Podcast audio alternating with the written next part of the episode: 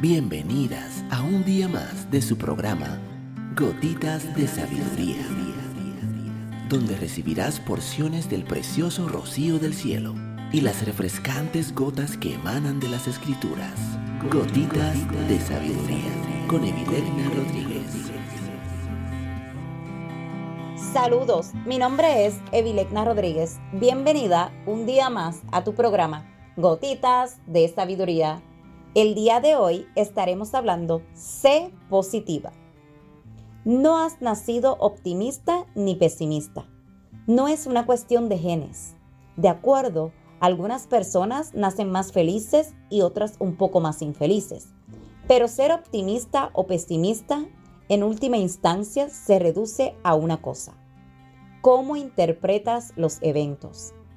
¿Interpretas un evento como permanente? Nunca o como temporal, un paso más cerca. ¿Ves el fracaso como una catástrofe y te das por vencida o lo consideras una oportunidad para un futuro éxito? Tengo buenas noticias. Se puede aprender el optimismo y aprender a interpretar eventos como optimistas y esto conduce a un éxito mucho mayor. También fortalece tu sistema inmunológico, biológico y psicológico. Y por último, pero no menos importante, los optimistas viven más tiempo. Esto no significa automáticamente que todos los pesimistas mueren jóvenes, porque hay más cosas que tener en cuenta.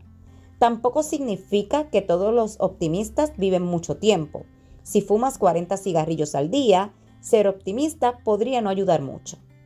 Además, hay que tener cuidado con otra cosa muy importante, el falso optimismo tarde o temprano conduce a la desilusión, la ira y la desesperación. Necesitamos entrenarnos para convertirnos en optimistas realistas. El pensamiento positivo por sí solo no es suficiente. También debe agregar optimismo, pasión y trabajo duro a la fórmula del éxito. Otra razón es que nuestros padres a menudo se preocupaban por nosotras por nuestra felicidad y por nuestra autoestima. Ellos no quieren que nos decepcionemos. Piensan que las experiencias demasiado altas conducirán a la decepción, pero eso es totalmente erróneo. Más bien, son las falsas expectativas las que llevan a la decepción. En este caso, la falsa expectativa es que eventos pueden hacernos felices o infelices.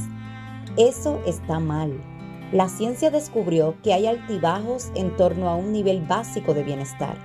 Estos altibajos en la vida son inevitables, como las gestiones es tu elección.